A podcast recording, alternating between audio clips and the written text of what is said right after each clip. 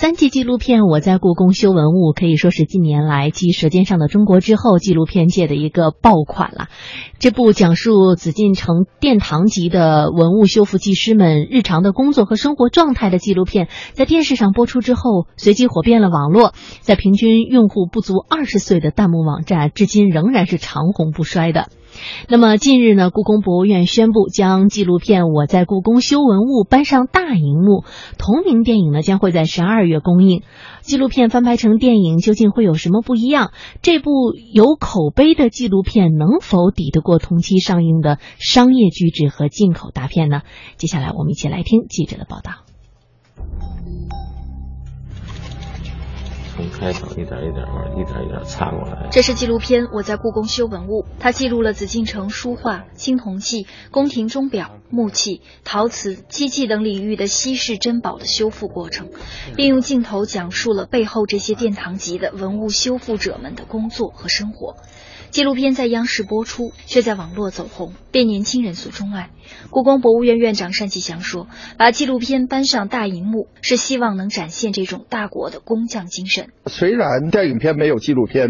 时间更长，但是呢，它浓缩了以后，这个更加紧凑，也使呢博大精深的我们故宫文化丰富多彩的藏品的内涵，特别是我们默默无闻的伴随着文物藏品度过无数的春夏秋冬的这些我们的专家学者，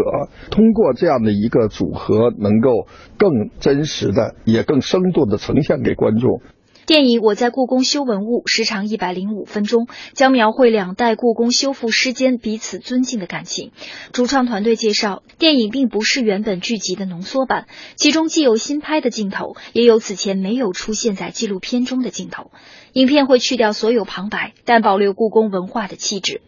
不过，从档期看，这部纪录电影将与张艺谋执导的魔幻电影《长城》以及进口大片《侠盗一号》《星球大战外传》等强敌正面交锋。无论从排片还是票房上，胜算实在不大。导演肖寒告诉记者，票房上并没有大的奢望。我们特别不怕什么，因为我们说呢，我们有自知之明，我们一定是一个小体量的片子。呃，人家是多少个亿的那种大制作，我们可能只是几百万的小制作。我们只是希望有我们可以给我们的一点空间，我们没有抱什么太大的奢求。如果有更好的一个关注，那就是惊喜。这并不是萧寒第一次执导纪录片，去年由他导演的纪录片《喜马拉雅天梯》斩获多项国内外大奖，但票房成绩仅过千万。今年初，由美式文化纪录片《舌尖上的中国》翻拍成的爱情电影《舌尖上的新年》，评分虽不低，票房却只有不到二百万。而由陆川导演的动物纪录片《我们诞生在中国》，温情满满，虽刷新中国电影纪录片票房纪录，数据却也不到七千万，比不上一般有明星参与的商业大片。根据 E N 数据，一直以来纪录片票房就不令人满意，票房过三千万已经非常不容易了。E N 创始人、副总裁侯涛认为，如果横向比较，纪录片仍是小众细分市场，但其发展正进入快车道。随着电影市场成熟和完善呢，也进入一个相对比较快的优质的一些发展期吧。有部分人群也是对这种纪录片这种形式有。喜欢和喜爱的，在一块来讲的话，有些大的这样一些影院和院线呢，也对这种纪录片会给了一些特别这样一些支持，不一定完全看到那票房产出本身。在一块来讲的话，我觉得要强调纪录片的元素怎么样跟电影的元素去做主动的融合。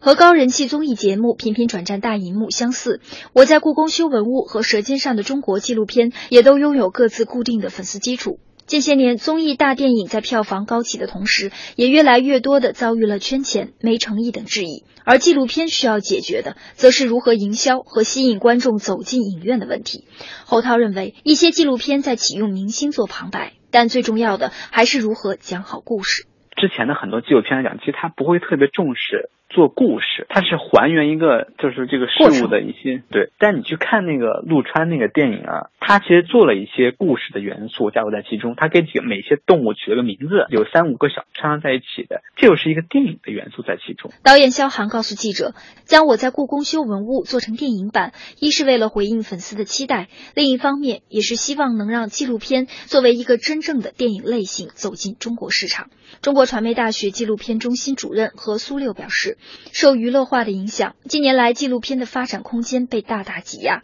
在受众心理上，很多人也觉得难以静下心来欣赏纪录片这种较严肃的题材。但受众的理性正在回归，电影市场也终需要多样化的存在。当然，纪录片可做得非常好看。其实纪录片它也没有说非得要去跟那个商业电影去。做一个票房上的竞争，纪录电影的票房还是有它的点，这个点大家可能还没有找准，包括档期也好，包括题材也好，包括整个的这种叙事的这个形态也好，我觉得这个电影院里面肯定应该有多样化，迟早补足这一块，这样可能这电影市场才这个生态比较周全。